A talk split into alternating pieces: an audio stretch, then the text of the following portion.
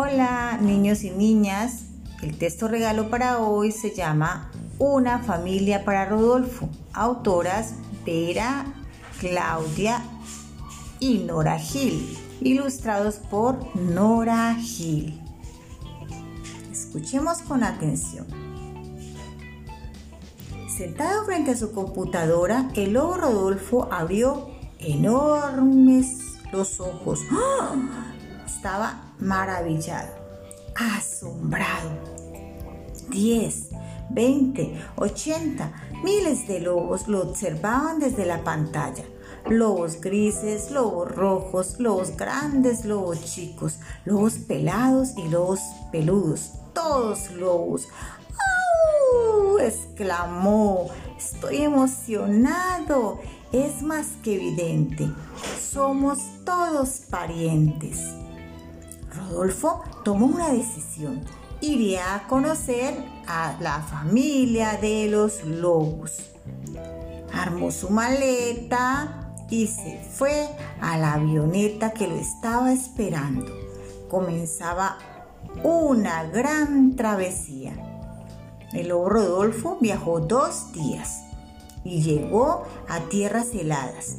Del bolsillo sacó su libreta con anotaciones Primera parada, visitar al lobo del Ártico en el Polo Norte. Rodolfo se arrojó en el paracaídas. Cayó en medio de una familia de lobos. Papá lobo, mamá loba, dos cachorros pequeños y dos más grandes, blancos y peludos.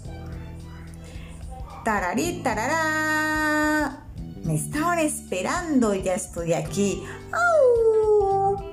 Los lobos lo rieron, lo compararon, miraron sus colas, su hocico y por fin lo abrazaron dándole la bienvenida al grupo.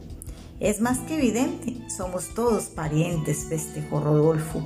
Y por unos días, mamá loba, los cachorros, papá lobo, jugaron con él.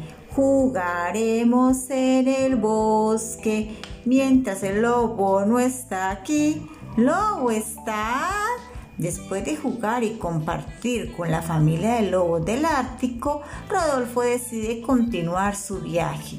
¿Hacia dónde irá Rodolfo? ¿Quieres saberlo? Vamos a imaginar a qué nueva familia va a visitar. Ahora te invito a investigar sobre tu familia qué les gusta hacer, qué comida preparan, cómo pasan el tiempo juntos en familia.